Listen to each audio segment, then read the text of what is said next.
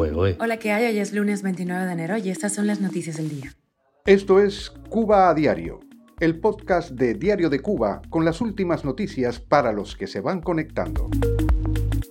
Un alto miembro de la Duma Estatal de Rusia pide al Kremlin desplegar armas nucleares en Cuba. Ante los hurtos y sacrificios de ganado mayor, el Ministerio de Agricultura pretende una acción de control especial. Te cuento los detalles. México compra casi 3 millones más de dosis de Abdala pese al rechazo de la gente a esta vacuna. Un acaparador de combustible ha sido culpado de los altos precios de los boteros en La Habana. Esto es Cuba Diario, el podcast noticioso de Diario de Cuba.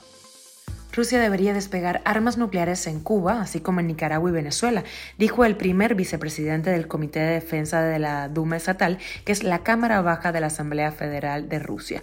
Con ello, puso en la agenda legislativa una idea que vienen expresando en los últimos dos años analistas y militares de la nación euroasiática. Los misiles eh, hipersónicos rusos llegarán más rápido a Estados Unidos, afirma el vicepresidente del Comité de Defensa, Alexei Churav Cuba a diario. Ante los hurtos y sacrificios de ganado mayor, el Ministerio de la Agricultura pretende una acción de control especial que incluye supervisar y reorganizar el trabajo de los campesinos.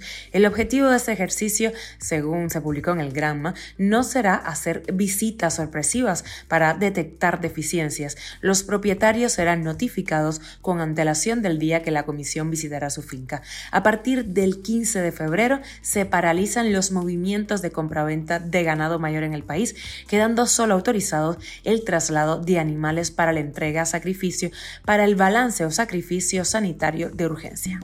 Y el gobierno de México compró casi 3 millones de dosis de la vacuna cubana contra el COVID-19 Abdala, pese a que su inclusión en la oferta de fármacos oficial de ese país ha provocado el rechazo de muchas personas y advertencias de profesionales de la salud.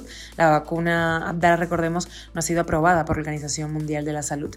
El cargamento sería para reforzar la campaña nacional de vacunación invernal 2023-2024.